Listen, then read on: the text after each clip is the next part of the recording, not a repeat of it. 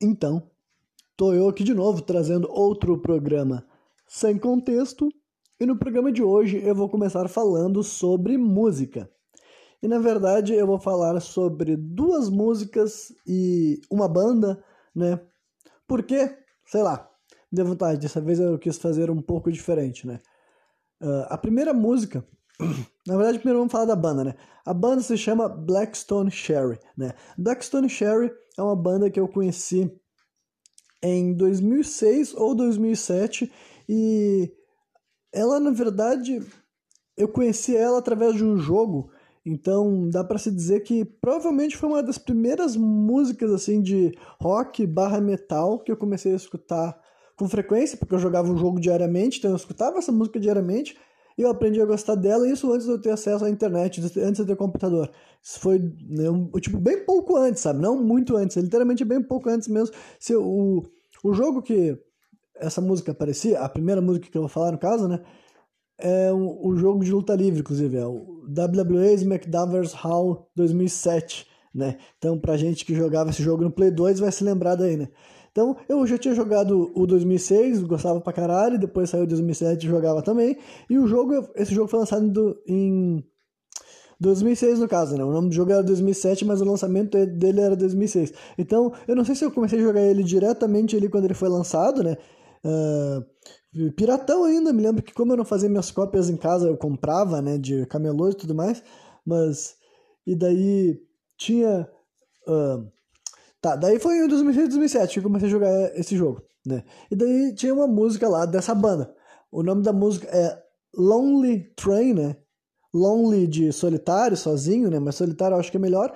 E Lonely Train, train é trem, então é trem solitário, né? Então, essa música uh, é, da, é do primeiro álbum dessa banda, né? Essa banda Blackstone Sherry lançou um disco com o nome da própria banda, né? Tipo, é bem comum que os primeiros álbuns das bandas seja álbuns com o álbuns que levam o nome da própria artista, no caso, né? do próprio conjunto. E embora algumas outras bandas façam isso na metade da, da carreira, por exemplo, né? Então, mas Blackstone Sherry foi pela primeira linha, né? Então, é uma banda que, até onde, se não me engano, ela foi formada em 2001, mas até eles conseguiram um, um contrato com uma gravadora foi em 2006, que é, tipo, padrão, né? Uma estrada desse tempo né, e tal. E é uma banda que eu só conheci os três primeiros álbuns deles, né? Dos, os álbuns que foram lançados entre 2006 e 2010. Eles lançaram discos, tipo, continuam lançando discos também, né? Outras daquelas bandas que eu conheço há bastante tempo continuam lançando material, só que eu nunca me atualizei. O último álbum deles é de 2020. E falando um pouco assim sobre como que é o artista, né? O que que eles tocam. Ele é uma banda assim que dá para te definir bastante entre hard rock e heavy metal, né? E tipo, versões mais modernas desses gêneros, né? Afinal, é uma banda que surgiu no século XXI e tudo mais, né? Mas é hard rock e heavy metal, tipo, noto uh, notoriamente, tá ligado? Então, pessoas familiarizadas com esse gênero podem curtir e pessoas que não são familiarizadas também talvez gostem, né? Porque, como quase todo artista que eu curto, ele tem umas certas peculiaridades. Blackstone Sherry não é tão, tipo assim, o que eu gosto neles não é necessariamente uma exclusividade da banda, mas são vários elementos que compõem algo que fica interessante para mim. Em primeiro lugar, um dos diferenciais dessa banda para mim é o vocalista, né? Eu não sei o nome dele de cabeça, mas o que importa é que eu admiro muito, né, o, o talento dele vocal mesmo, a potência da voz dele e tudo mais. Ele tem uma voz grave, boa pro hard rock, boa pro heavy metal e tudo mais. E, e ele canta a maioria das músicas com vocal limpo, embora tenha algumas músicas que ele faça Tipo, eu não sei se tem alguma música que ele faz gritos, gritos mesmo. Realmente não é uma banda de scream, é para pessoas que não curtem vocal berrado, gritado. Não se preocupe que Blackstone Sherry não é uma dessas. E vocês sabem que eu adoro músicas com gritos, com berros, né? Mas Blackstone Sherry, realmente, nesses três primeiros álbuns que eu ouvi deles, eu não sei se alguma vez ele solta gritos guturais, mas de vez em quando ele, tipo assim, Uh, canta em notas altas, né? canta em notas altas, assim, e tudo mais, porque, né, é, algo que a gente via acontecendo no hard rock e no heavy metal, só que ele tem essa voz mais grave mesmo também, que é um bagulho que para mim costuma funcionar bastante quando se trata de hard rock e heavy metal, né? Uh, eu acho que a minha banda favorita nesses gêneros assim seria Lorde, né, que é outra banda bem mais moderna do que os gêneros em si, e ela tem essa, também esse diferencial que o Mr. Lorde tem um vocal mais grave, né? E Blackstone Sherry tem isso em, tipo como similaridade, ao contrário de diversos vocalistas do, do hard rock e do heavy metal, desde Guns N' Roses, Iron Maiden, Ozzy Osbourne, né, que eram vocais agudos, né? Agora o Blackstone Sherry não vai para essa linha, né? E Então eu gosto muito do trabalho do vocalista mesmo, realmente assim, eu considero ele um excelente cantor, sabe? Independentemente de qual gênero de música ele estivesse cantando, eu acho que esse cara configuraria num grande artista e realmente assim, eu não faço assim, eu, eu não fico criando pódios mentais, né? Mas se eu fizesse isso, eu imagino que esse daí seria um dos, um dos caras que eu pensaria, sabe? Mesmo sem saber o nome dele, se eu estivesse só fazendo um bagulho pessoal para mim mesmo, sabe? Se eu pensaria, ah, grandes vocalistas que eu já ouvi, acho que esse cara seria um dos nomes que viria na minha cabeça. Tipo, não o nome dele, mas a figura dele, sabe? Eu pensaria, ah, o vocalista do Blackstone Sherry. Porque é bem comum eu fazer isso, tá ligado? É bem difícil eu memorizar o nome dos artistas, esse tipo de coisa, né? Eu me apego mais à obra deles e não a eles enquanto pessoas, né? Então, né, e a outra coisa que eu posso especificar sobre o, o, gênero musical dessa banda é que eles também têm um. Eles fazem parte de outro subgênero do rock, que é conhecido também como Southern, Southern Rock, né? O que, é Southern Rock? Quer dizer, quer dizer literalmente rock sulista, né? Porque é o rock feito por pessoas que nascem no sul dos Estados Unidos da América, né? No caso, essa banda é nascida do Kentucky. É um estado menos popular ali, tá ligado? Do sul. Não é um Texas, não é assim. Eu nem sei outro exemplo além do Texas, mas, né? Imagino, sei lá, Alabama também, provavelmente, né?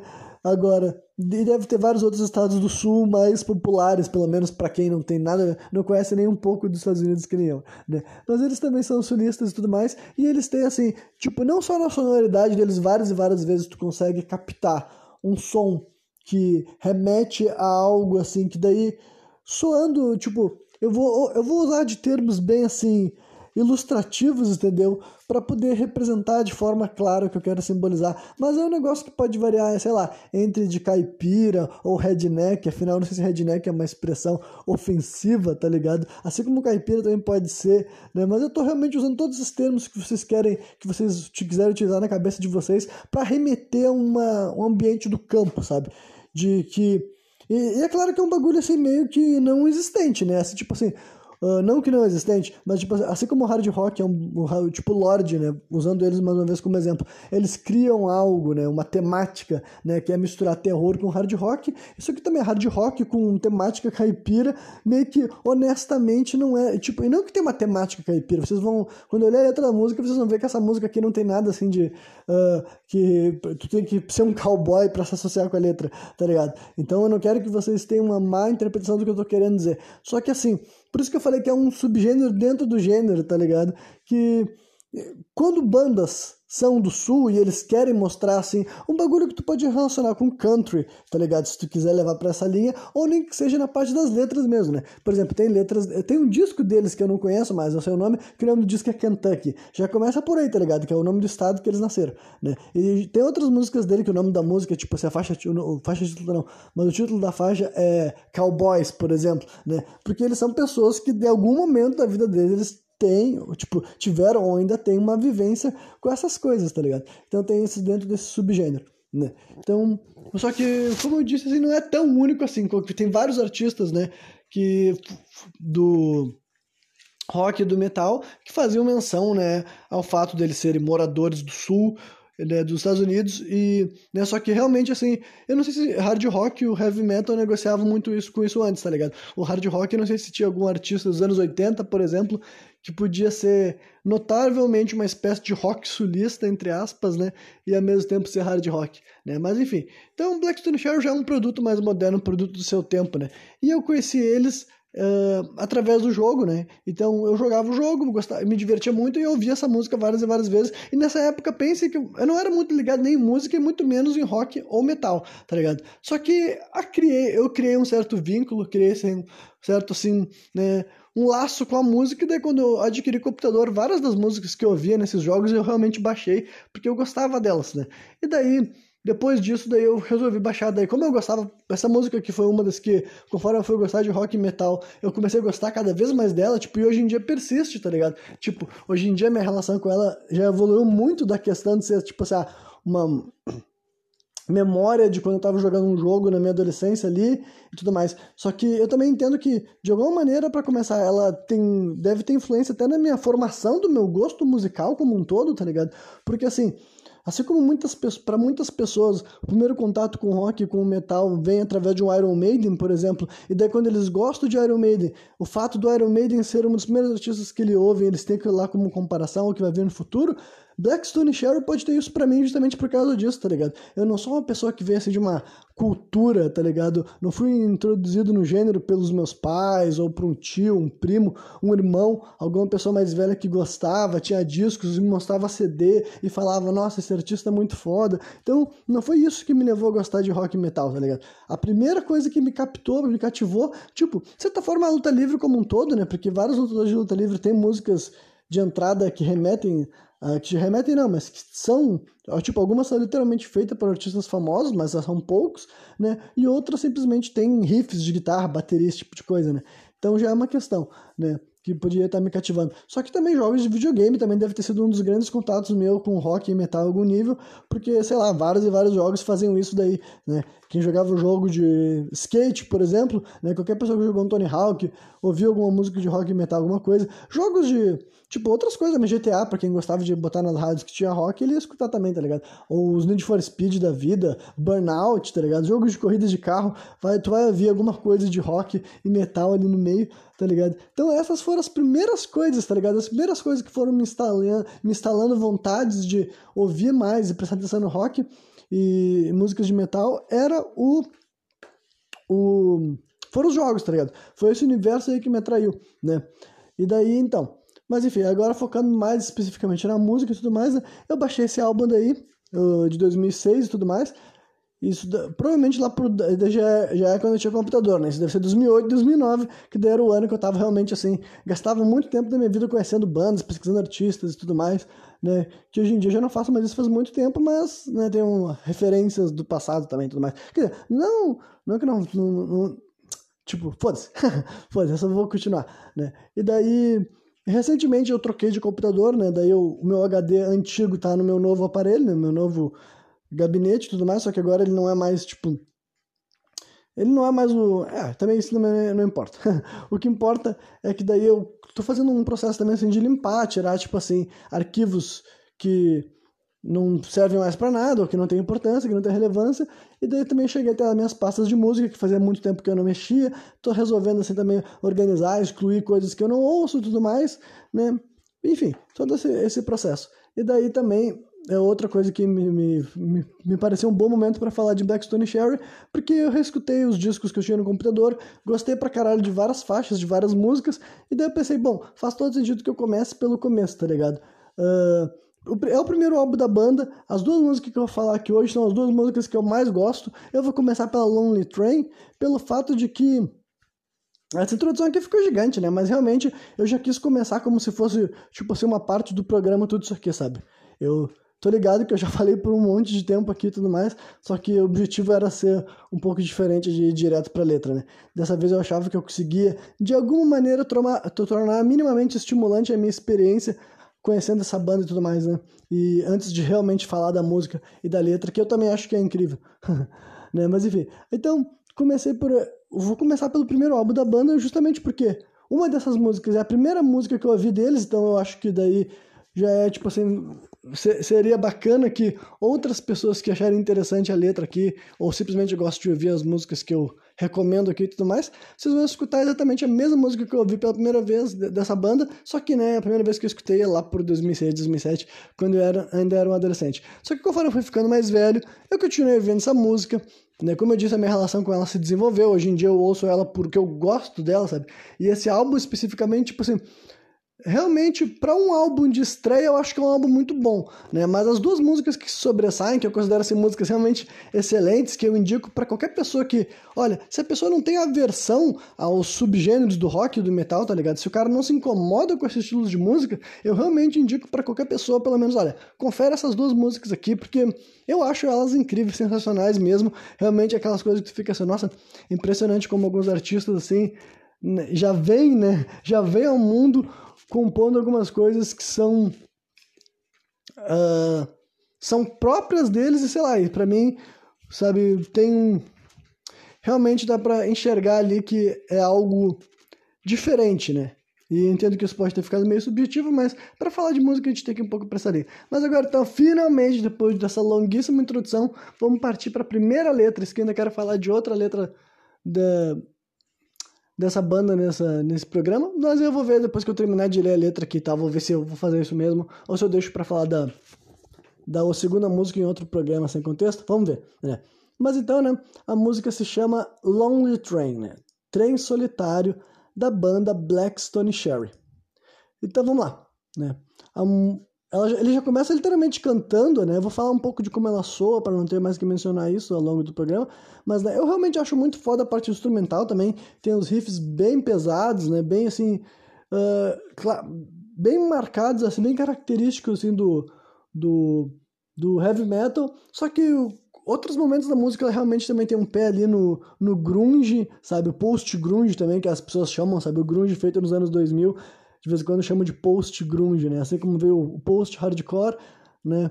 Dos anos 2000 e tudo mais. Então, tem... Eu acho uma música bem incrível, sabe? Do ponto de vista instrumental, né? E, o, e esse vocalista, por cima também, ele é o guitarrista, ele é guitarra solo, tá ligado? Ele é e, e por falar em solo dessa música, realmente acho que uma coisa que ela não tem é solo, tá ligado? Ela tem uma, uma intersecção instrumental ali, inclusive que suaviza, porque de modo geral essa música é mais pra vibe da pesada, sabe? Em questão de afinação do instrumento, sabe?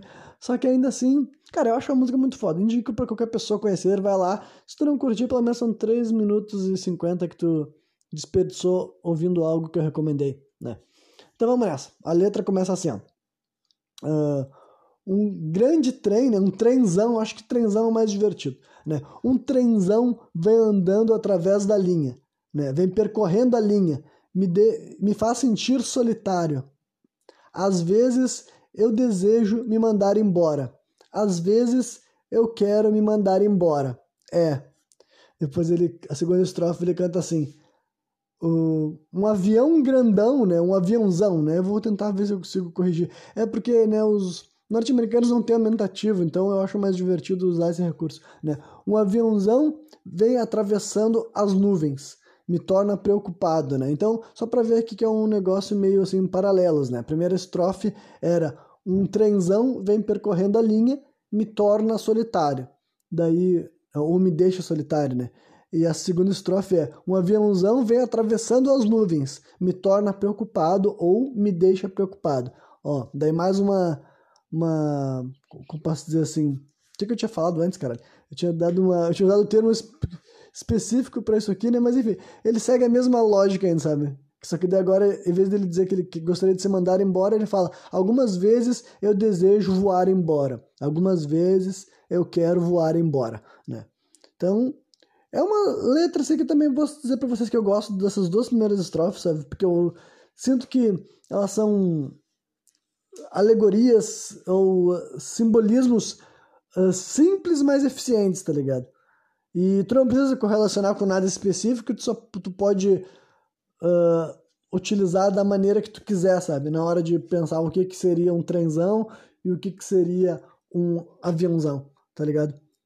E daí o ref... depois ele segue pro refrão da música, que daí ele canta, tipo, essas duas estrofes ele canta mais tranquilo, mais sereninho, o refrão mais explosivo, tá ligado? É um daqueles momentos que ele canta notas mais altas, né? Não chega não é não é grito, não é berro, mas com certeza ele tá bem mais acalorado do que nessas duas primeiras estrofes. E o refrão da música é assim, ó: mas você não pode julgar um livro olhando para a capa dele. Você não pode amar alguém enquanto está mexendo com outra pessoa. Não, você não pode vencer uma guerra lutando contra o seu irmão. Se você quiser paz, tem que amar um ao outro.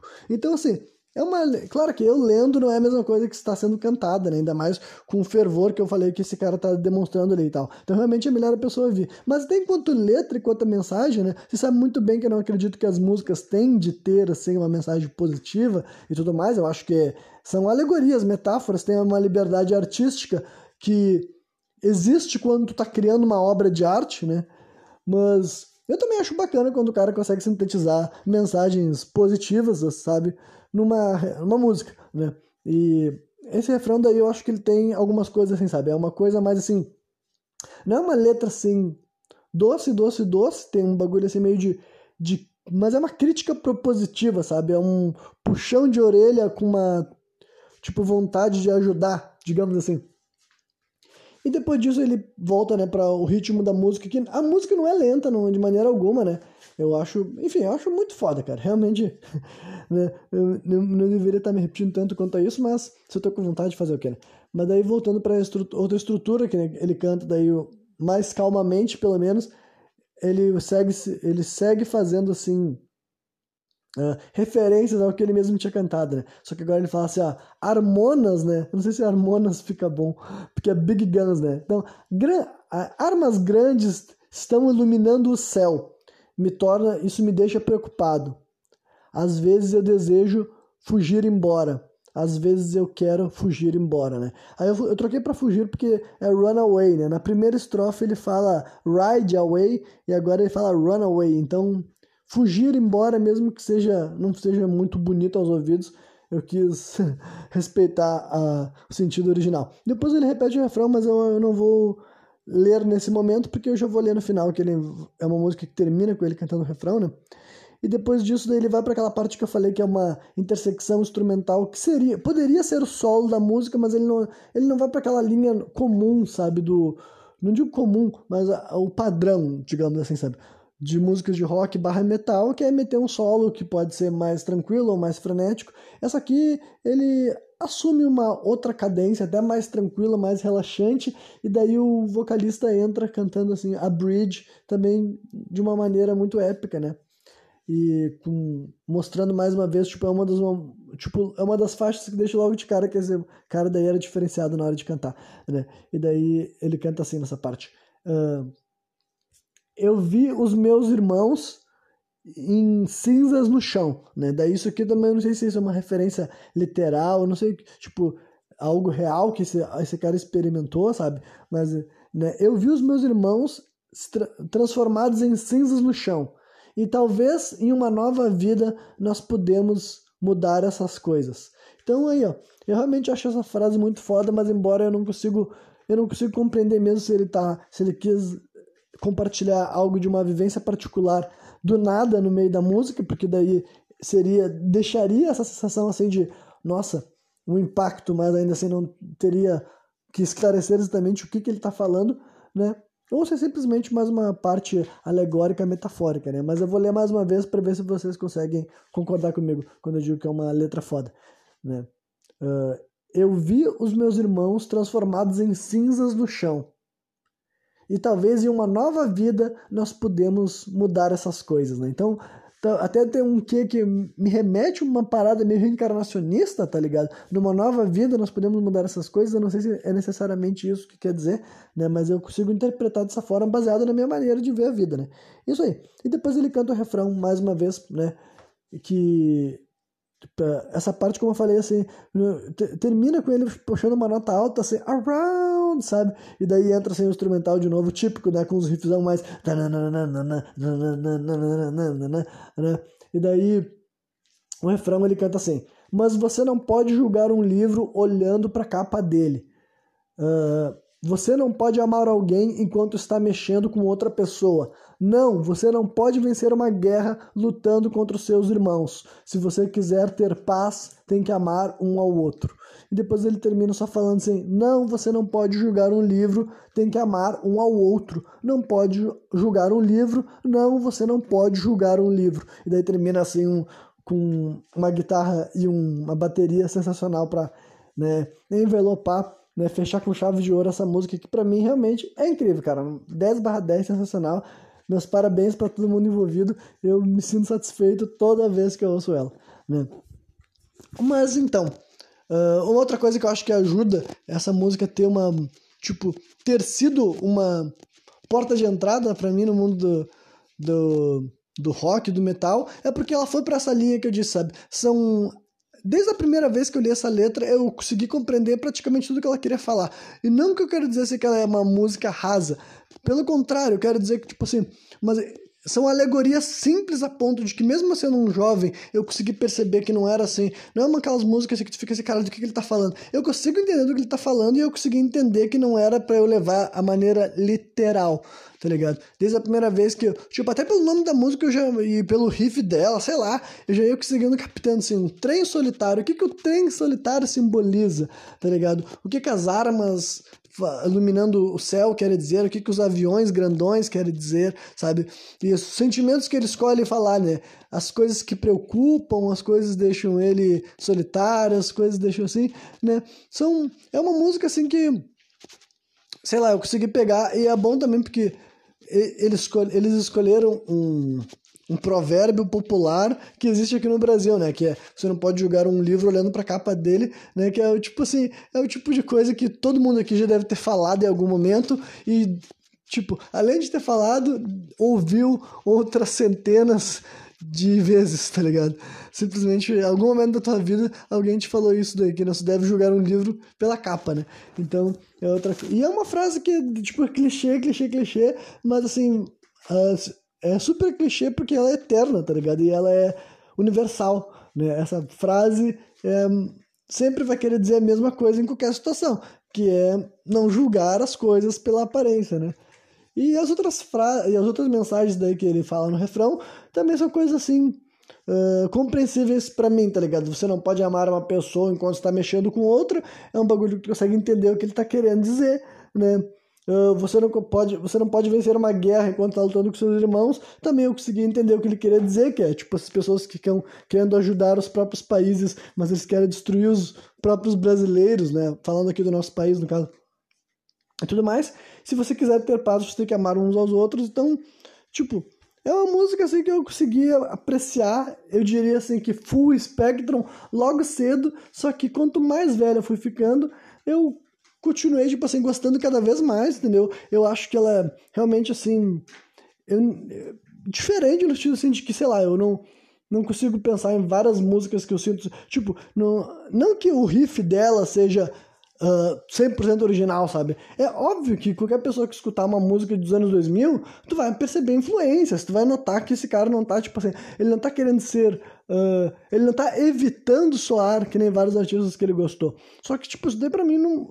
Eu, como eu mesmo sou artista, tá ligado? Isso daí não me importa, sabe? Eu senti, notar as inspirações de um cara no trabalho dele, sabe? Seja se eu tô vendo um filme e eu percebo que o cara tá fazendo referências a outro diretor, sabe? Que ele curtiu, que ele cresceu assistindo, sabe? Ou um mangaká que e a gente consegue ver referências de um mangaká mais antigo do que ele, sabe? Mesmo vale para músicos, sei lá, tá ligado? Para mim, eu não me importo com esse tipo de parada. Só que ao mesmo tempo, uh, eles fazem aquilo que eu acho que é bacana, tá ligado? É, é se inspirar, só que eu também vejo que eles sempre se permitiram serem eles mesmos, tá ligado? As letras deles eu não acho que eles vão para linhas de escolher termos e de, tentar reescrever músicas que já foram escritas, tá ligado? Então, eu acho que é uma banda que eu consigo uh, perceber o que, que eles quiseram apontar em quase todas as letras e tudo mais. E isso daí também para mim é um ponto positivo, sabe?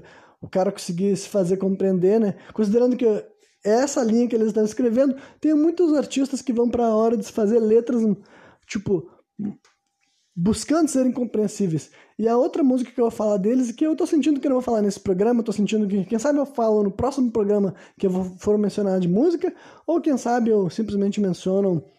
Uh, eu menciono em qualquer outro programa por aí, tá ligado? E confesso para vocês que eu tinha planejado falar de duas músicas, porque na minha cabeça, por alguma razão, uma música só seria pouca coisa, eu não sei. Só que daí, no, quando eu botei para gravar, eu fui pra uma rota completamente inesperada, que é tipo assim, simplesmente elaborar todos os, os contextos, os porquês que me levaram a chegar até essa música. Mas no final, por hoje, a parte musical do programa vai ser isso aí, tá ligado? Só vai ficar então mais essa indicação minha, né? A música Lonely Train da banda Blackstone Sherry. Eu indico para todo mundo, exceto ninguém. Mas enfim, Tendo concluído a parte musical deste programa, eu vou dar continuidade a uma série de assuntos eh, iniciados no programa Sem Contexto anterior. Então, eu realmente recomendo que as pessoas que me continuarem ouvindo daqui em diante tenham escutado o programa Sem Contexto 184, porque é assim, é uma construção de um grande argumento, sabe? E é uma, é uma ideia, um conceito que por si só já é complexo, já é assim, uh, tem que ser levado em consideração várias coisas para isso que eu quero compartilhar se quer ter assim relevância ou se quer ser assim um tipo as pessoas conseguirem uh, compreender da onde que eu tô querendo vir, sabe, aonde que eu quero chegar também.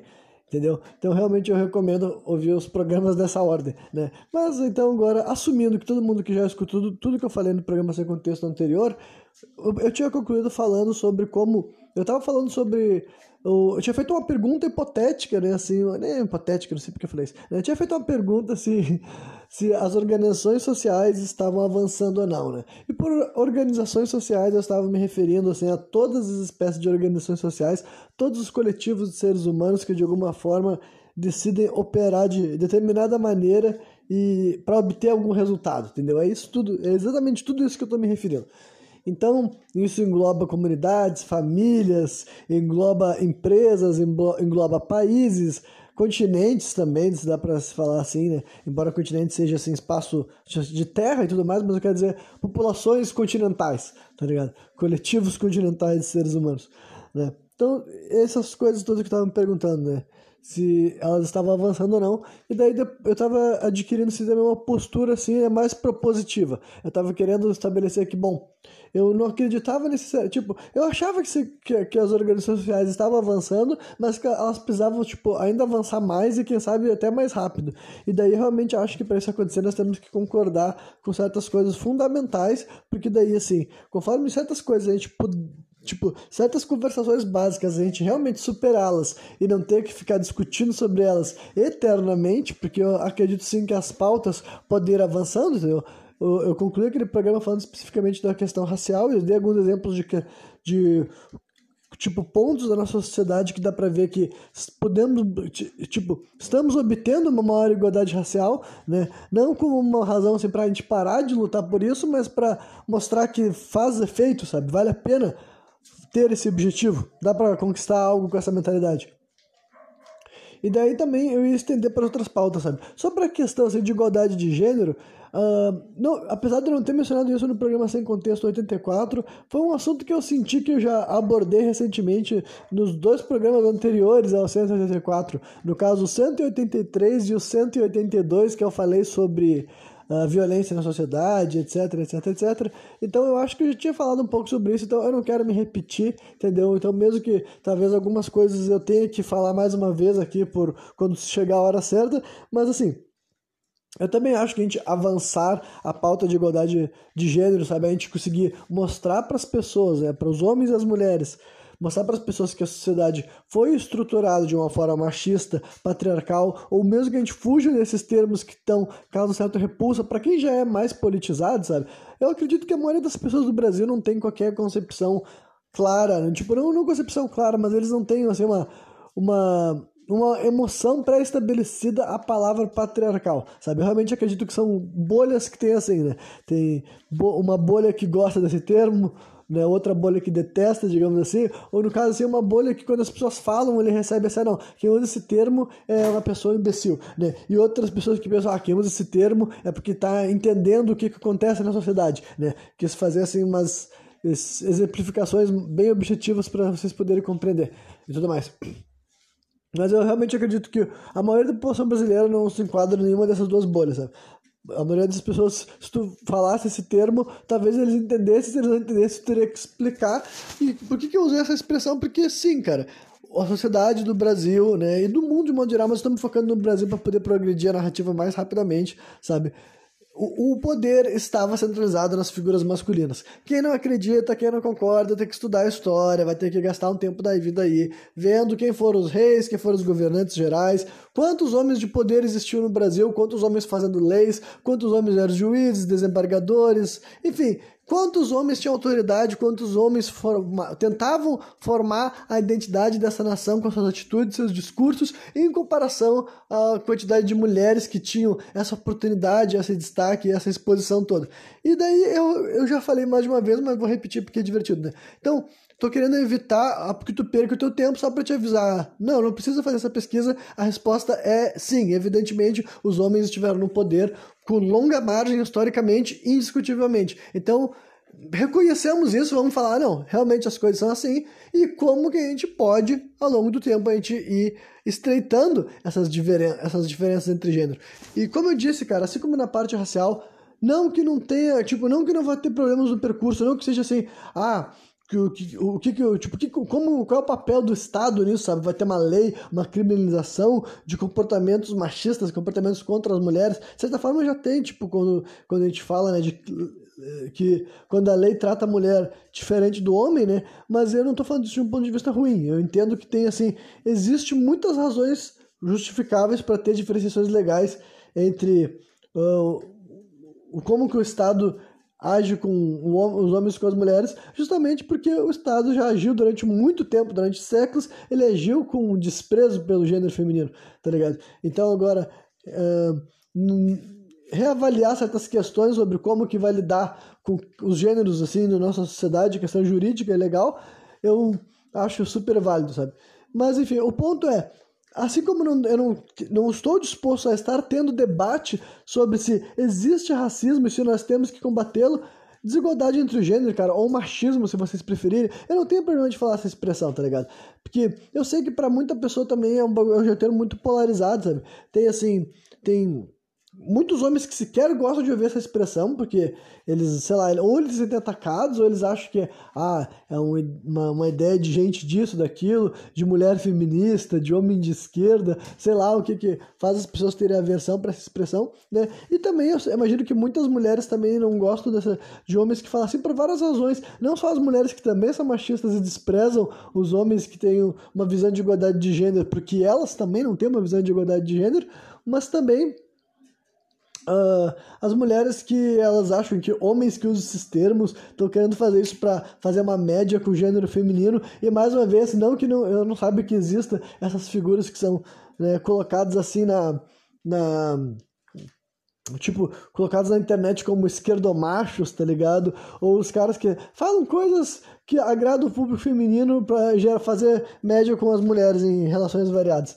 Cara eu super entendo que isso existe né? Mas assim como eu falei em algum momento no programa anterior que não é porque eu sei que tem pessoas que se utilizam de pautas assim raciais, né, de igualdade racial, de uma forma assim, oportunista, mesmo sem ter interesse em avançar essa pauta simplesmente para gerar engajamento e polarizar talvez ainda mais o ponto da sociedade, isso nunca vai ser uma razão para eu não querer lutar efetivamente, sabe, com as maneiras que eu achar que eu sou capaz de contribuir mediante a como que eu posso me posicionar em cada situação que eu estou inserida contra o racismo, sabe? Eu sempre vou tentar fazer algo a respeito porque eu acho que é digno, acho que é legítimo, acho que é humano, entendeu? E eu não tô falando isso para fazer média com ninguém, tô falando isso porque é uma convicção pessoal que eu desenvolvi através de ter vivido no nosso país e ter sido informado sobre todas essas coisas que eu também tento compartilhar com vocês, tá ligado?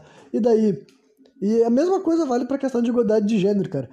E não, não é porque tem homens e mulheres que usam isso daí como forma assim, de silenciar e de lacração e de mimimi, blá blá blá, todas essas coisas assim que eu já vi acontecendo e sei quando alguém. Tipo, não que eu saiba, mas eu deduzo, né? Quando eu vejo algum caso, eu consigo, sabe, dentro de mim eu tenho um senso crítico quando uma pessoa está sendo oportunista ou quando a pessoa né? Eu tenho essas avaliações também. Só que isso daí nunca vai ser razão para eu dizer, ah, não, os gêneros estão em pé de igualdade, não existe machismo, essas mulheres só ficam reclamando de barriga cheia e, e coisas muito mais escrotas que eu não quero nem reproduzir aqui que os outros caras falando, sabe? E mais uma vez eu ainda vou fazer questão de adicionar aquela, aquele fato de que eu acredito que seja uma das coisas que eu acho que eu contribuo mais assim positivamente para essa discussão que eu não vejo quase ninguém apontando é o quanto que nós temos que ressaltar que o, que o machismo é uma distorção da sociedade que não beneficia o gênero masculino, sabe?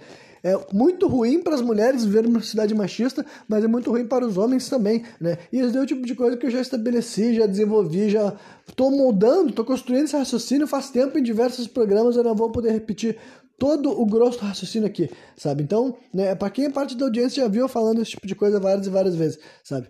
Então, assim, é, mas eu acho que é importante a gente falar isso, tentar argumentar e mostrar, ensinar para as pessoas, e principalmente para os homens mesmo, sabe? E quando eu digo homens, talvez mais importante para os meninos, para as crianças, para elas não se tornarem os caras machistas. Porque o cara adulto, que ele já tem uma convicção muito besta, muito idiota, muito limitante sobre o que é ser um homem, e ele já tá se torturando, se punindo, e já tá querendo também estimular os outros homens, sabe? E ele é agressivo, ele é coercivo, ele tenta ser intimidador, porque já foi assim que forjaram ele e ele acredita que ele tem que moldar outros homens a ser assim, tá ligado? Então, porque provavelmente ele foi assediado, ele foi imposto um certo comportamento, ele acredita que da, da mesma maneira a obrigação dele agora, depois de ser um homem adulto assim, fazer o mesmo com os outros rapazes na volta deles da volta dele para que ele se torne esse mesmo tipo de sujeito, né? E é justamente isso que, que, tipo, que eu quero evitar. Eu acho muito mais fácil fazer isso já com as crianças, mas tu tem uma pessoa que tu ama muito e que tu acha que tu tem um poder assim de uh, entrar na mente dele, sabe? Pro, tu ter. Ele te ouvir, ele te dar ouvidos e tu achar que tu consegue pouco a pouco ir construindo raciocínios para mostrar para ele o quanto que essas lógicas machistas, sabe, só trazem problema e é isso que trazem, tá ligado? Eu vou só trazer o, o eu gosto de levar para aquele argumento mais que eu acredito que é o mais forte para sustentar essa minha ideia de que o machismo não ajuda os homens, é falar que a vida masculina é a mais dispensável do mundo, entendeu?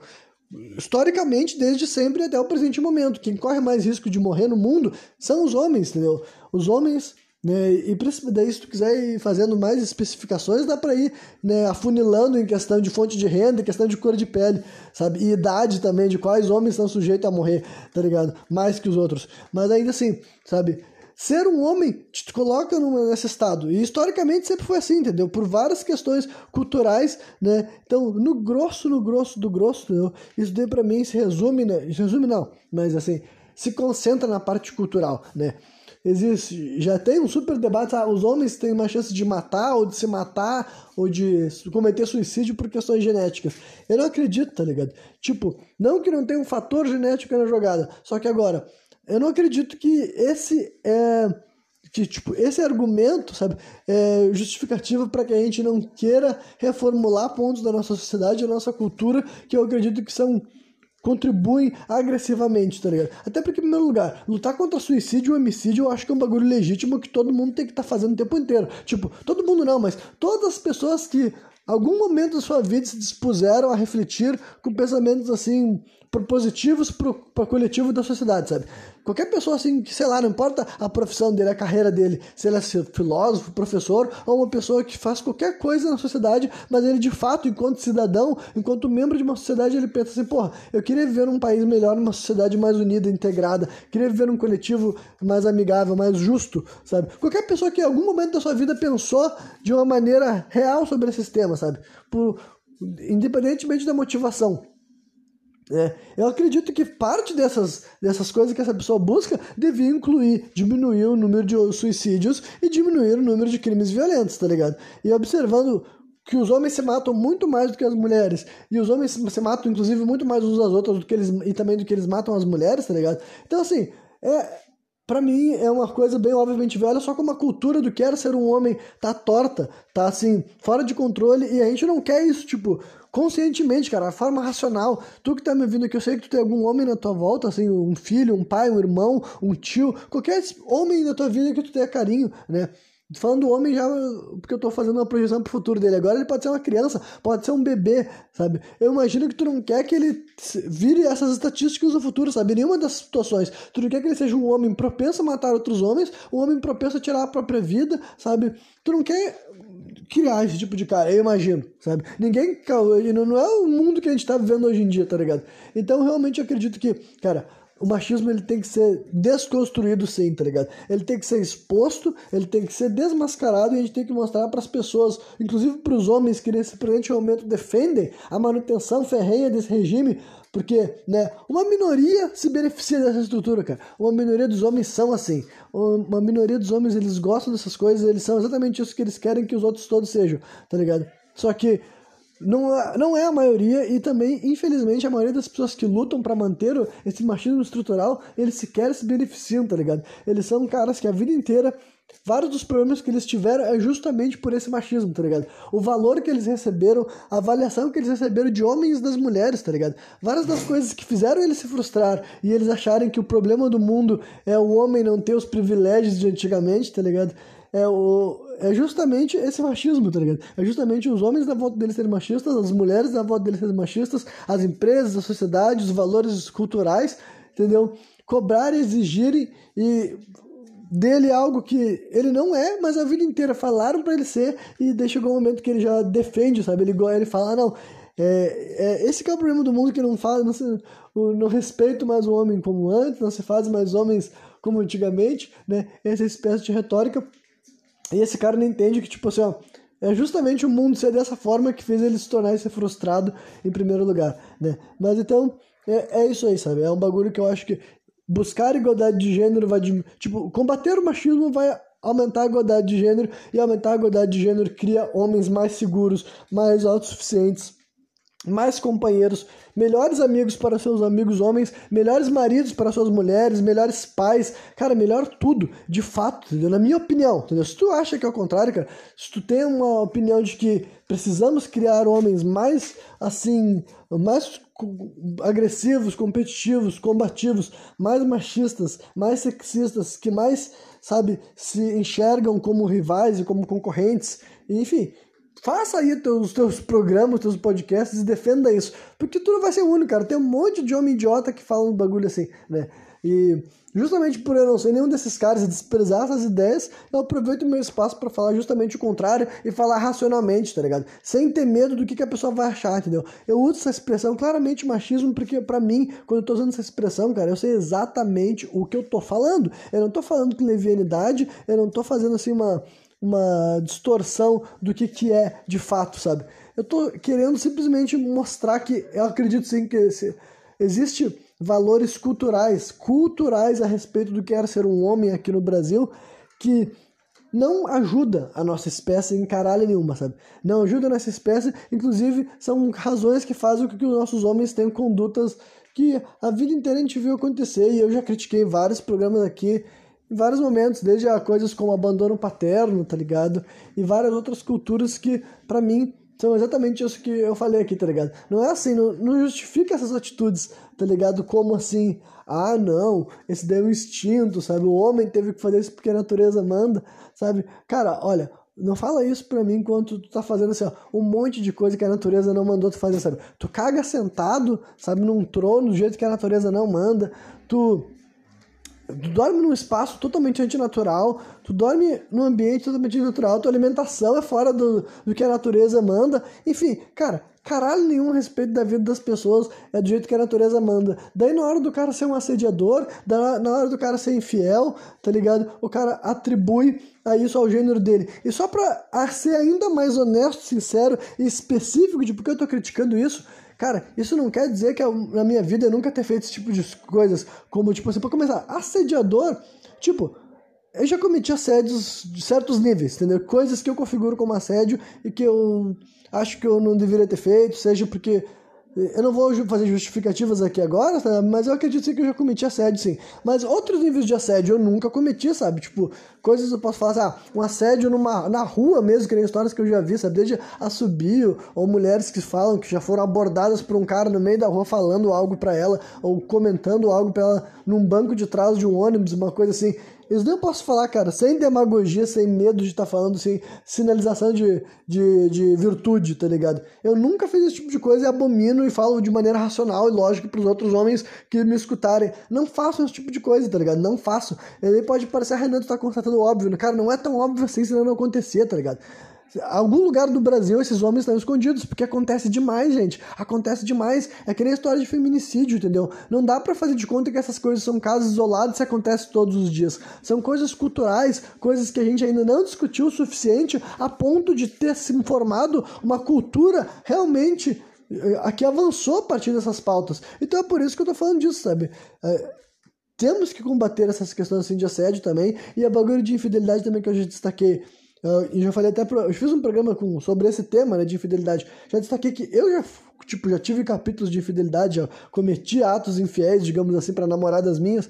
Só que, em primeiro lugar, né, o, não sei se precisa de um segundo lugar. Acho que eu vou dar só um ponto. O ponto é que nunca que eu fiz isso, eu fiz, eu falei que eu fiz isso porque eu era um homem, tá ligado? E é assim que o homem faz, e foi tipo assim, sabe? Não, não, não é sobre ah, os homens serem transcendentais só por causa disso, mas caralho, começa a tu falar que tu fez merda, que tu fez uma bosta, que tu, tipo, seguiu uma, um estímulo diferente, um instinto diferente, tu de, não definiu prioridades como deveria ter feito, enfim, uma série de outras razões compreensíveis, sabe? Não compreensíveis a ponto de não ter problema nenhum, mas assim, ah, entendemos as motivações que fez um sujeito cometer tal atitude, do que o cara pegar e dizer, ah, é assim que o homem é, é assim que o homem tem que agir, tá ligado? Isso daí é merda, cara. É merda, é muleta social que permite a nossa sociedade continuar sendo uma bosta em vários pontos, tá ligado? Então, é isso que eu tô falando, sabe? Sem demagogia, sem nada disso real, eu considero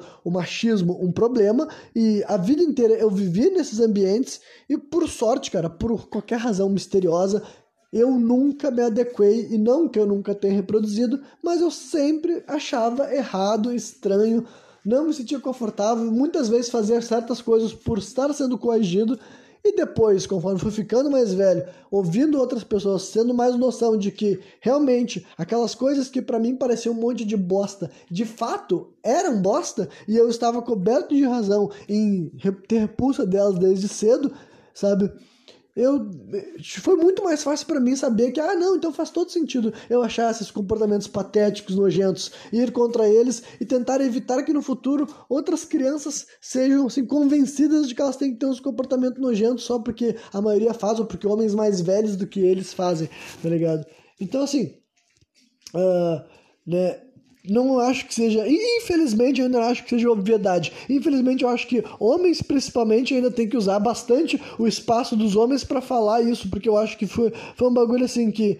Uh, essas uh, como tudo nos discursos públicos ficou polarizado e ficou parecendo assim, uma bolha de, uh, de esquerda que surgiu, assim, achando que tinha transcendido essas pautas e não conversavam de maneira honesta sobre vários temas, né?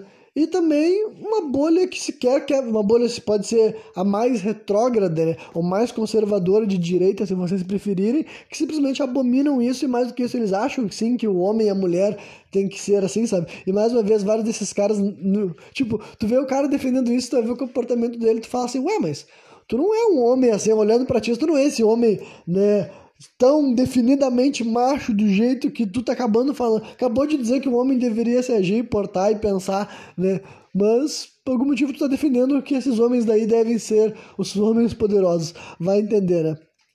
Mas enfim, e a terceira pauta que é, deveria ser óbvia e Poderia até mesmo parecer demagogia, mas eu acredito que também é um pilar fundamental que precisa ser reestabelecido para quem sabe até o final da década nós possamos realmente ter passado através da é a pauta, a pauta assim de né, dos direitos né, das pessoas da, da sigla LGBTQIA mais lá, sei lá, né? Eu não vou ficar repetindo a sigla porque honestamente é muita letra, sabe?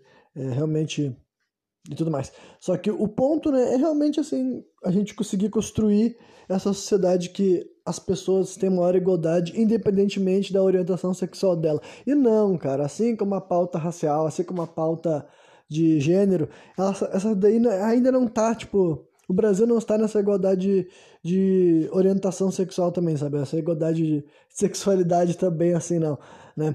E daí também é um bagulho que tu pode estudar sem fenômenos globais. Felizmente aqui no Brasil ser gay não é mais crime, ao contrário de alguns países, tipo, eu não sei se em algum momento o Brasil chegou a ter essa lei, tá ligado? Essa é outra coisa que as pessoas, assim, né, mais uma vez reforça a narrativa que eu tô, que eu tô martelando bastante nesses programas, sabe? Nosso governo sempre soube parecer menos retrógrado, menos, assim, até reacionário também, sabe? E se vocês preferirem, proibitivo, tirânico, do que ele realmente foi, sabe? Ele não precisa. Eu não sei se algum dia já teve uma lei assim, ó, crime criminalizando a homossexualidade no Brasil. Só que isso não muda o fato de que pessoas homossexuais eram tratadas até o dia de hoje, tá ligado? Até o dia de hoje. Então, realmente, assim, cara, sem falsa demagogia e tudo mais, eu acreditar que isso vai ser o melhor também para a sociedade, sabe? As pessoas homossexuais sempre estiveram aí no planeta, mais uma vez, eu não vou Cara, eu não tenho como tentar convencer a pessoa que acredita do contrário, cara. Se tu acha que a homossexualidade é algo antinatural, né? E daí, tipo, eu tô falando homossexualidade para eu não ter que ficar inserindo todas as outras variações sexuais e, e daí, tipo assim, o fluxo da, do argumento ser perdido por uma questão, né, de, de terminologia, digamos assim, sabe? Mas quando eu falar homossexuais, vocês podem realmente associar para todas as variedades de sexualidade não cis e também para pessoas trans também, tá ligado? Qualquer pessoa que acredita que a sexualidade não cis, então, né, é antinatural, entendeu? Eu, eu acredito sim que muitas são por fundamentalismo religioso, e mais uma vez, isso aqui não é perseguição para a religiosidade alheia, mas assim, ó, em questão democrática, política, eu querendo construir um mundo que nós vamos viver como coletivo, olha só, eu já ouvi sim muitas e muitas figuras religiosas, sabe? Tanto cristãs quanto até mesmo muçulmanas e tudo mais, sabe? Existem muitas religiões que negam a sexualidade, essa diversidade de sexualidade humana, sabe? E como que eu sei que essa diversidade existe? Cara, aí como eu falei, tu tem que estudar antropologia, tu tem que ver o passado histórico da, da homossexualidade. Se ainda não se convencer até o dia de hoje, sabe? Ou tu é muito preconceituoso, mas eu acho que esse tipo de pessoa sequer estaria me ouvindo, tá ligado? Eu acho que é uma pessoa que é né, extremista a ponto de até hoje em dia estar assim, determinadíssimo de que se a pessoa é homossexual, lésbica ou bissexual, ela está agindo assim de uma maneira uh, simplesmente antinatural e promíscua, sabe? Fazendo algo que é errado perante um conceito divino ou biológico que seja. Uh, eu acredito que esse tipo de pessoa não estaria me ouvindo até esse momento, sabe? Mas então uma pessoa que ainda assim, cara, não tá convencida, ainda assim que acha que é coisa assim de novidade, cara, não é novidade, cara. As pessoas homossexuais existem em todas as sociedades, até as mais proibitivas. A questão é, quanto mais proibitiva a sociedade é, mais tabu a homossexualidade se torna, e daí realmente se torna assim, um negócio que tem que ser assim, o famoso assim, enrustido, encoberto, resguardado, velado, sabe? Mas assim, né? Um exemplo que eu posso dar assim, prático para ilustrar é as pessoas fazendo memes com, tipo assim, três jeitos de árabes, né, durante a Copa do Mundo, né, que as pessoas falavam, enfim, postavam imagens assim de um, de um de um momento específico que supostamente serviria para demonstrar que aquele sujeito ali com aquela vestimenta tradicional ali muçulmana tá, tá, pode ser um homossexual, tá ligado? E é um bagulho que assim, é evidente que tem homossexuais muçulmanos, tá ligado? Né, independentemente da religião, não é um bagulho que isso vai mudar. Né? E daí, como eu disse, quem não acredita vai ter que ver se. Nossa, será que gay é novo, sabe? Será que não existia gay, lésbica ao longo da história da humanidade? Não, pessoal, sempre existiu. A diferença é que existiam sociedades que eram mais ou menos perseguitórias com, com essas tipos de sexualidade, tá ligado?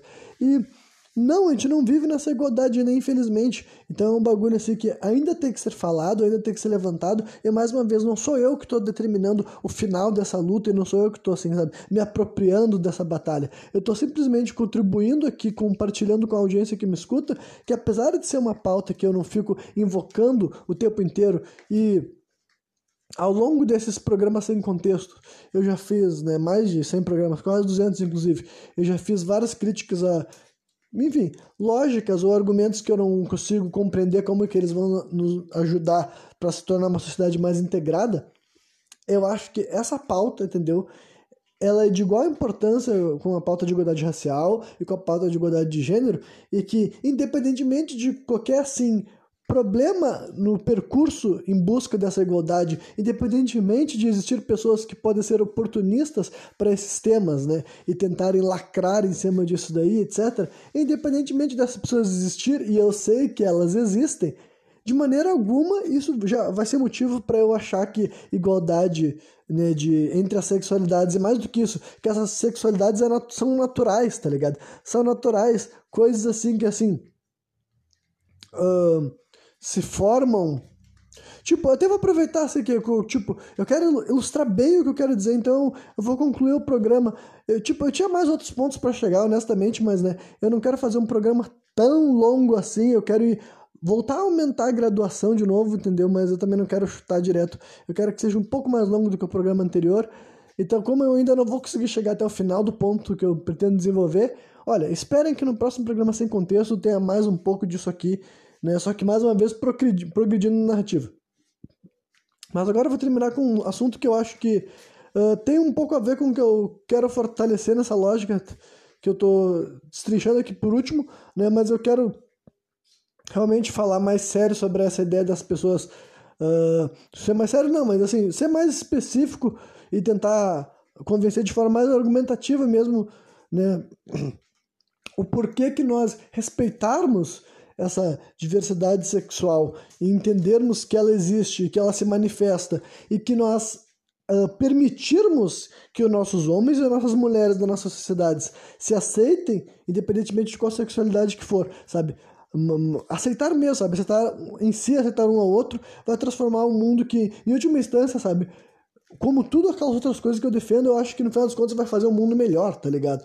Eu acho que vamos, muitos homens que hoje em dia são convictos de que eles são uh, heterossexuais, eu acredito que talvez eles não sejam, sabe? E mesmo vale para as mulheres também e tudo mais, né? E eu acredito que as pessoas não ficarem se limitando nessa questão vai evitar que eles tomem certas condutas que para mim podem ser assim não adequadas, não ideais em outras áreas de sua vida, né? Mas então, ah, antes de progredir pro pro negócio final, eu só quero adicionar mais uma parte, assim, que eu acho que também solidifica toda essa ideia de que, ó, pra gente que acha assim, ah, não, mas eu não acho que seja assim, ah, eu acho que tem os casos excessivos, tem os malucos, tem os loucos, tem os maníacos, eu espero que tu condene, tipo assim, eu não, eu não acho que ninguém aqui uh, passa pano, ninguém que tá me ouvindo assim, passa pano pra uma pessoa que agride um homossexual, agride um transexual. Só que esses são os casos mais absurdos e mais extremos, entendeu? Que daí, mais uma vez, eu não tô nem. Eu não vou nem conversar com alguém que acha que isso é passível de, de, de acontecer, tá ligado? Isso daí já eu obrigo as pessoas a, tra a transcender essa pauta, sabe? Não cabe a ti decidir e não cabe a ti punir fisicamente alguém por causa da tua ideologia. Isso é óbvio, tá ligado? Mas então eu tô falando, né, para outras pessoas que podem achar que ah, que hoje em dia ser homossexual pode ser até uma vantagem, tá ligado? Pode ser assim, ah, se o cara é gay ou se o cara é bissexual, ele tá melhor posicionado na sociedade do que se ele fosse heterossexual, por exemplo, e talvez até mesmo valha para mulheres, tá ligado? Bom, ou que ou no mínimo que hoje em dia não é mais tanta diferença assim, tá ligado? Salvo raras exceções, né? Salvo raros uh, ataques maníacos que poderia ter, né, que o cara pode achar que ah, mas o, é da mesma maneira que um cara pode ser atacado por um maníaco, sabe? Um heterossexual mesmo pode estar no lugar errado na hora errada e acontecer esse tipo de coisa, né? O cara que ainda acha que pode ser mais ou menos assim, mano, Olha, em primeiro lugar, vê todos os países que ainda é criminalizado ser homossexual, coisa que não, tipo, não tem nenhum país que é criminalizado ser heterossexual, já começa por aí, sabe? Então vê todos os países que tem isso daí. Vê um, um caso que eu acho que ilustra bem também é aquele que foi transformado em até no filme aquele jogo da imitação, sabe? Que é o caso do Alan Turing, que a, basicamente tem a ver com a Segunda Guerra Mundial e é um cara que é considerado assim muito importante para para o surgimento dos nossos computadores, tá ligado? Ele ajudou a desenvolver um não sei se dá para definir como um algoritmo, algo desse tipo, lá na época da Segunda Guerra Mundial, do que os ingleses utilizaram contra os alemães, etc. Né? Só que depois que acabou a Segunda Guerra Mundial, como esse cara era homossexual, eu não sei se já sabiam ou descobriram, e até, até a própria Inglaterra, nessa época, ainda era, ainda criminalizava a homossexualidade. Então vejam isso, tá ligado? Segunda Guerra Mundial, as pessoas estavam assim barbarizadas com o que estava acontecendo com os judeus, né? E, enfim, várias outras questões da sociedade que estavam supostamente progredindo. Então pense que ainda assim, nesse contexto inteiro, um cara que tinha sido assim, ó, extremamente uh, né, heróico de um ponto de vista assim, né, né, inglês, né, dos caras que utilizaram a sabedoria desse sujeito para conseguir fazer algo, e até dá para argumentar o quão o quão heróico né, ele foi para a sociedade como inteiro, embora eu não vou Tipo, eu, eu, vou, eu fiz questão de querer mostrar que esse posicionamento existe, eu não quis incluir ele na minha, na, na, minha forma de enxergar as coisas, porque honestamente eu não posso dizer que o surgimento do, do computador, do algoritmo, né, é algo que eu considero inatamente bom no presente momento. Né? Mas ainda assim foi um avanço, no mínimo, sobre os, do ponto de vista dos caras que utilizaram a sabedoria desse sujeito para chegar a algum lugar. Né? Mas enfim, o ponto é que esse cara, depois que acabou a Segunda Guerra Mundial, ele foi condenado a castração química, né, por ser homossexual, e pouco tempo depois disso, eu não, sei se, eu não me lembro se ele morreu ou se ele se matou, mas ele teve um fim super trágico, tá ligado? Então pense nisso, cara. Final da Segunda Guerra Mundial, isso daí, tipo, acabou em 49, se eu não me engano, então ele deve ter sido castrado no começo da década de 50, algo nisso daí, tá ligado?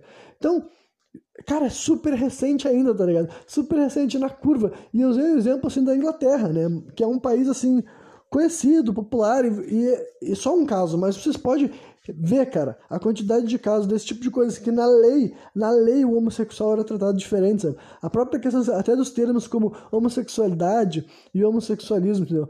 Eu já me acostumei a falar homossexualidade e eu vi do mundo que o homossexualismo é normal. E, assim, eu não sei se já fiz um programa especificamente sobre esses termos, é que eu sou muito a favor assim de boicote, tá ligado? Coisas que eu acredito que são, tipo, que não contribuem para fortalecer as ideias de integração que eu acredito que darão resultado, eu simplesmente sequer menciono, sabe? Eu costumo fazer assim nessas questões. Né? Mas agora, como essa parte da homossexualidade e homossexualismo? Eu acho que é uma explicação simples, sensata, que faz sentido e que muitas pessoas que ainda não sabem disso podem se beneficiar de eu fazer esse tipo de esclarecimento, apesar de ser muito óbvio para várias outras pessoas, ainda assim eu acho que nunca é tarde demais para estabelecer certas coisas, tá ligado? É, o termo homossexualismo ele surgiu numa época em que a homossexualidade estava sendo muito mal vista, sabe? No século XX, na época que estava rolando tratamento psiquiátrico e psicológico, supostamente na tentativa de curar o homossexualismo, tá ligado? E que eu estou usando esse termo de novo agora porque era assim que era chamado, sabe? E é por isso que tem esse ismo no final, né? homossexualismo remete a coisas como alcoolismo, por exemplo, sabe? E tabagismo. E eu já vi outras pessoas falando assim que, ah, mas tem outras palavras que terminam com ismo. Não é toda, tipo assim, as pessoas fazem questão de escolher os termos ruins. Tipo assim, não, cara, não é que faz questão de escolher os termos ruins. É a história, entendeu? História na época que tratavam homossexualidade como doença, o termo escolhido, ou mais recorrente entre os estudiosos e entre os terapeutas, era homossexualismo, tá ligado? E não que hoje em dia, quando eu acho que alguém tá falando homossexualismo, esse cara deve ser humilhado, ridicularizado e blá blá blá blá blá blá blá blá. Entendeu? Vocês sabem muito bem que não é assim que eu acho que a gente vai fazer uma sociedade melhor. Né, mas, né, o que eu tô fazendo aqui eu acho que é o que pode ajudar, eu acho que é o que pode contribuir, né?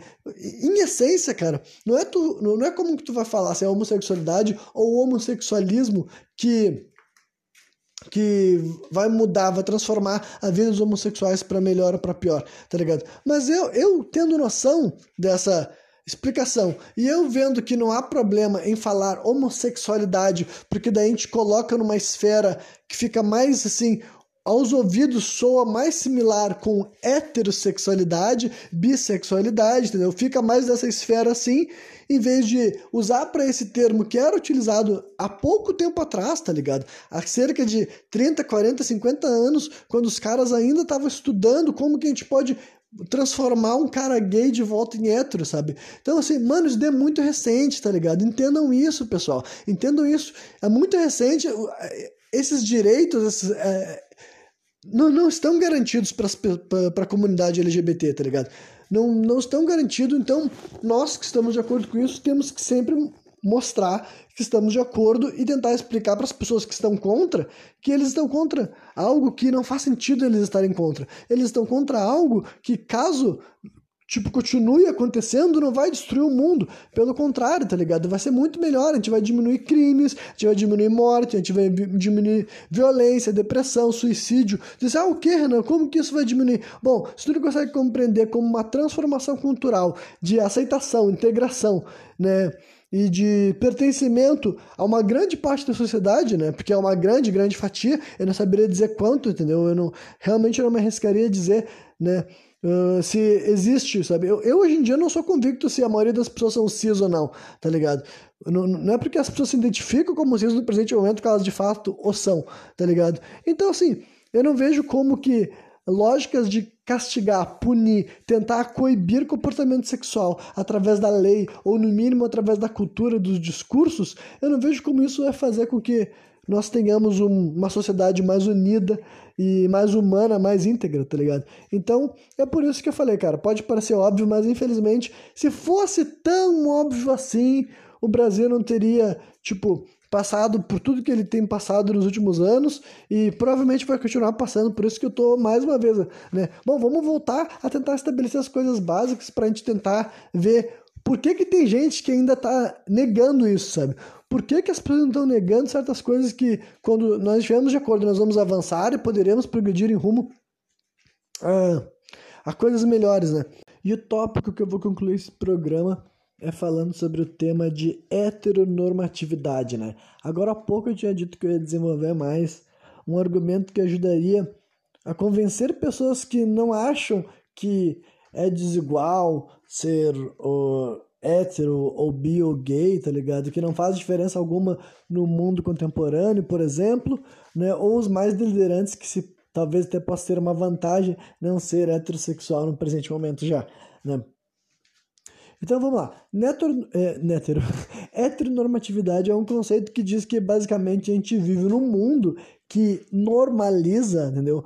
Por questões culturais, quando nós pensamos em pessoas normais, sabe? O jeito normal de viver, ser criado, ser instruído, ser culturalizado é que as pessoas, é que as pessoas sejam heterossexuais, tá ligado? E basicamente isso cria um mundo que tipo se retroalimenta, sabe? As pessoas eram criadas para serem heterossexuais, portanto elas se enxergavam como heterossexuais, né? Se comportavam como heterossexuais e criavam outras pessoas heterossexuais.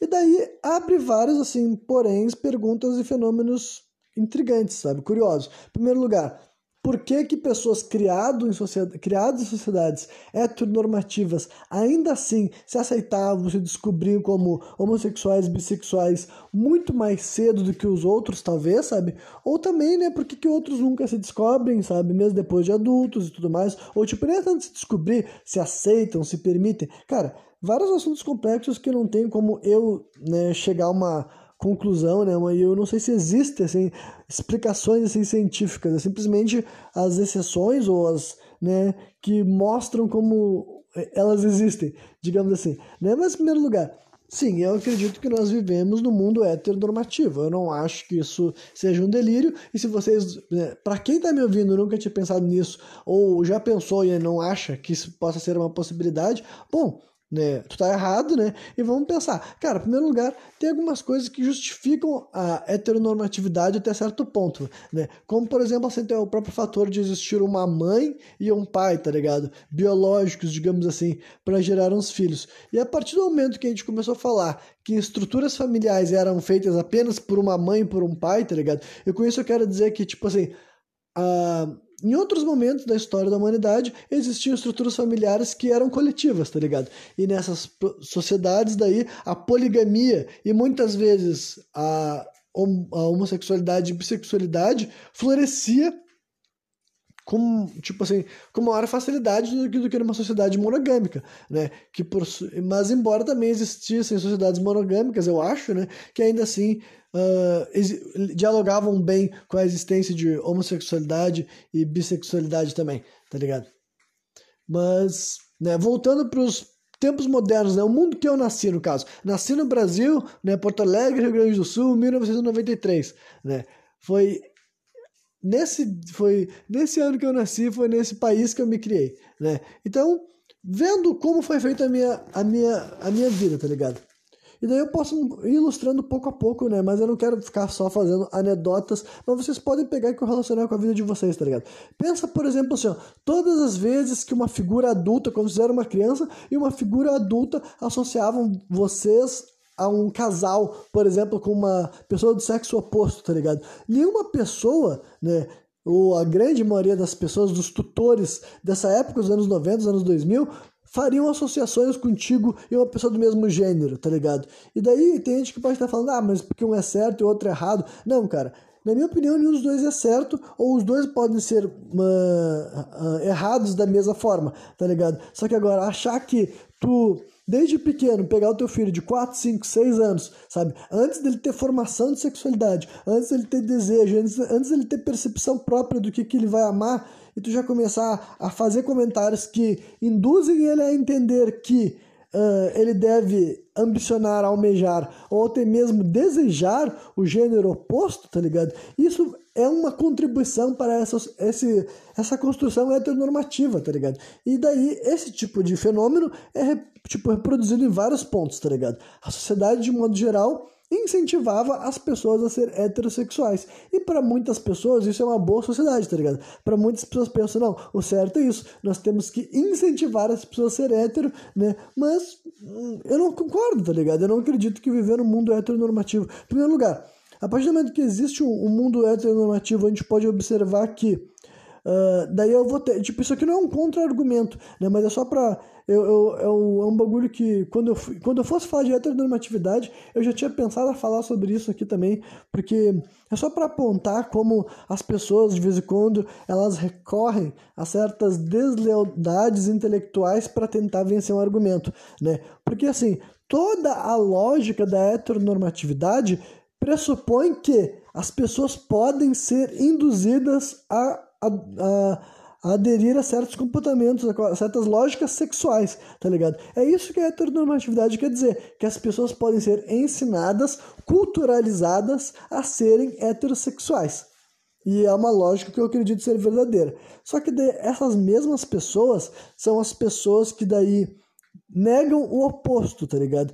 Que quando as pessoas, quando pessoas contra a o tipo assim, a igualdade de gêneros, digamos assim, ou nem igualdade de gênero, mas assim, a liberdade de sexualidade, não sei qual é o termo bom para dizer, sabe? Mas as pessoas assim que dizem, sei lá, que dizem, ah, a criança não pode né, saber que existe homossexual, sabe? Não pode saber que existe bissexual. Aquela velha história assim, ah, o que, que eu vou dizer pro meu filho se ele ver dois homens se beijando? Esse tipo de coisa, né? Para as pessoas que têm Uh, esse tipo de raciocínio, de vez em quando eles Uh, levando certos pontos, dizendo que assim, as pessoas estão querendo ensinar as crianças a ser gays, a ensinar as, as crianças a ser bissexuais. E tipo, né, uh, eu acho que tu tem como tu ensinar uma criança a ser gay sim, tá ligado? Porque, né, se eu acredito em heteronormatividade, eu não posso fechar essa lógica pro outro lado, sabe? Se eu tô aqui falando, há não sei quantos minutos, né, sobre a ideia de que eu, eu cresci num mundo onde nós éramos culturalizados a ser, crian a ser crianças, a ser heterossexuais, porque cargas d'água não seria possível existir um mundo oposto, tá ligado? Agora, dito isso, não quer dizer que esse mundo oposto exista, tá ligado? Tipo, não é o Brasil nem no presente momento, e eu não, e eu não acredito que vai ser no futuro, tá ligado? Só para deixar bem claro, eu não acredito que existe uma ditadura gaysista que o governo tá por trás, eu não acredito na de kit gay do Bolsonaro, não é isso que eu tô falando, mas aqui, que poderia ter, sim, poderia ter, poderia existir, só que eu não acho que é isso que é igualdade, tipo, eu não acho que isso, que políticas de educação sexual e de educação de uh, compreender sexualidade visam, tá ligado? Eu já vi vários conteúdos escolares, escolares, tá ligado? Feito assim, Inclusive, os primeiros que eu vi eram feitos assim por países europeus, inclusive, sabe? Material escolar, assim, para ser vinculado em escolas alemãs, francesas, né? Cartilhas, né? Que, sim, tinham como objetivo ensinar na, na escola mesmo para as crianças, né? Tipo uma história assim de um menino que ele tem um pai separado da mãe dele e esse pai dele tem um namorado, né? E ele descreve como aqueles dois homens são figuras paternas da vida dele, né? Um que, que, o pai dele é o pai dele mesmo de sangue e o namorado do pai dele é um cara bacana com ele que ensina ele a fazer a, ensinou ele a fazer a barba ou não sei o que lá sabe? Na verdade nem barba acho que a criança teria tá ligado? Mas enfim é esse tipo de coisa né? E no final eu me lembro que terminava a, a historinha com o guri falando que ele estava aprendendo, perguntou pro pai dele que era ser gay ou homossexual, e dele disse assim: Bom, eu ainda não sei muito bem, né? eu não sei muito bem o que é ser homossexual, mas eu só sei que ser homossexual faz meu pai ser feliz, tá ligado? Então, assim, eu entendo que para muitas pessoas esse tipo de mensagem pode ser assim, ofensiva, horrorosa, tá ligado? Mas então eu tô usando meu espaço para dizer, cara, isso daí eu não acho que tem nada de errado, tá ligado? Tu passar, tu fazer uma mensagem com esse teor pra uma criança não tem problema algum, entendeu? Não era uma cartilha com tendência sexualizadora, não estava incentivando a criança a fazer prática sexual, tá ligado? Era simplesmente realmente uma forma de uma criança ser introduzida pro tema de né, múltiplas sexualidades e eu não vejo nenhum problema o colégio tratar dessa função também, até porque muitas vezes os pais não saberiam como fazer isso, tá ligado? Isso tu dizer para um pai que é heterossexual, mas não apenas heterossexual, preconceituoso, tá ligado? Se vai ser a função dele ensinar a, a, a pluralidade sexual do Brasil no século XXI, entendeu? Aí a gente vai ter um problema. Então eu não vejo nenhuma. E por outro lado, eu não vejo problema que na escola exista material desse tipo, sabe? Didático e informativo, entendeu? Né? Mas. Uh, no presente momento, sim, cara, nós vivemos uma sociedade heteronormativa, sim. O mundo é feito assumindo que as pessoas são heterossexuais até que elas digam o contrário. E não que isso não esteja mudando, e não que a pauta de, de, de, de inclusão né, social em todas as suas esferas. Né? É que nesse momento eu estou focado na parte de, de sexualidade mesmo, porque eu já falei especificamente da parte racial, da parte né, homem-mulher também, assim, de gênero, né? E também já falei também da parte, agora estou falando da parte de sexualidade e tudo mais, né? Mas no próximo programa eu vou voltar a falar de tudo, por exemplo, porque eu vou chegar em, em temas ainda mais polêmicos, ainda mais controversos, tá ligado? Mas enfim, o que eu tô pra, pra envelopar esse programa daqui, no presente momento, cara, eu ainda acho que o Brasil ainda é um país heteronormativo sim, tá ligado? Eu acredito que a maioria das pessoas Uh, assumem que o mundo é heterossexual, entendeu? Quando e, e com, com, isso eu não digo nem como maldade, tá ligado? No sentido de ser, ah, eu, eu não acho que o pensamento heteronormativo é tão. Tipo, tu, tu pode ser heteronormativo sem ser necessariamente machista, tá ligado? Mas é uma etapa. Porque tu foi culturalizado dessa forma, entendeu? Eu acredito que até eu, né? Acostumo assumir que as pessoas são heterossexuais até que elas digam o contrário, tá ligado? Digamos assim, porque eu realmente não fico, eu não gosto dessa história de gaydar, tá ligado? Embora assim, tem certas pessoas que eu olho e eu imagino que essa pessoa seja homossexual ou bissexual, ou uma mulher lésbica, por exemplo. Né? Mas tem outras pessoas assim que eu educo o meu cérebro aqui se eu quando eu notar ou quando eu for informado que um homem ou uma mulher é bissexual, é lésbica, eu agir com naturalidade e eu acredito sim que eu já estou muito mais natural a isso do que quando eu era adolescente, tá ligado? Quando eu era adolescente, eu ainda estava muito mais desacostumado com a ideia de que as pessoas podem não ser heterossexuais do que hoje em dia. Hoje em dia já estou numa outra fase da minha vida e é por isso que eu acho que daqui a 20 ou 30 anos nós também podemos ambicionar que isso seja mais comum e mais do que isso, eu não acho que isso será ruim, tá ligado? Eu não acho que um país que se compreende né, e se aceita e não tem uma lei perseguindo, criminalizando e combatendo. Uh, pessoas de orientação sexual não cis é um país melhor, um país mais desenvolvido, né? E, enfim, é isso aí, tá ligado? Acho que eu consegui sobre o lance da heteronormatividade também consegui explicar bem, né? Que eu acredito que exista assim e que, como eu, só pra, como eu mencionei aqui que era um bagulho tão terrível assim, ainda assim eu acho que pode ser desestruturado, tá ligado? Eu acho que uh, nós podemos, assim, colocar as coisas em medida igual, entendeu? A gente pode des heteronormatizar o mundo pouco a pouco, sabe? Para realmente permitir que essas escolhas sejam mais neutras, né? E eu sei que na esfera pessoal, na esfera privada, as pessoas vão, enfim, vão agir da forma que elas entenderem, tá ligado? Mas eu, enquanto membro da sociedade, opinando de fora da vivência pessoal particular das pessoas, eu realmente acho que um mundo com com, que, que não assuma né, que as pessoas nascem heterossexual, simplesmente espera que ao longo da vida dos sujeitos, né, dos homens e das mulheres que encarnarem neste mundo, eles terão a sabedoria, né, ou o discernimento, ou o desejo, no mínimo, e saberão por si só qual gênero, qual sexo, ou quais, né, atraem eles e quais são aqueles que eles têm amor e têm carinho, querem romantizar e querem se envolver emocionalmente, eu acho que essas coisas podem ser descobertas naturalmente, sabe? Sem necessariamente uma figura mais velha com sua própria sexualidade ficar induzindo, ficar forçando, ficar direcionando, ficar assim, né? Dando de tudo para que aquele, aquela criança, né?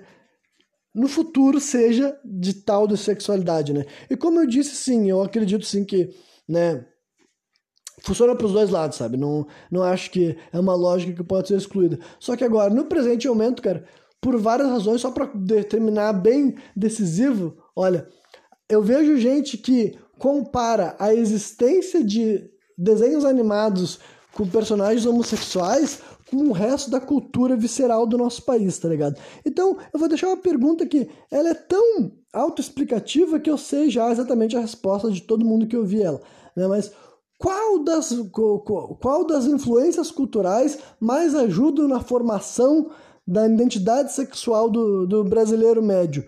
Será que a existência de personagens homossexuais ou travestis, né, que existia desde a minha infância, sabe? Eu já vi o Pernalonga se vestindo de mulher e o Pica-Pau se vestindo de mulher e beijando personagens homens, outros personagens homens na boca. Eu já vi o personagem ele lá do, das meninas superpoderosas. Enfim, né? Não foi inventado agora, né? Não foi, não, surgiu no século 21 essa possibilidade. Eu não vou nem dizer que é uma tendência, porque as, tem gente que fala como se todas as obras, 100% delas, fossem sobre isso e todos os personagens fossem homossexuais.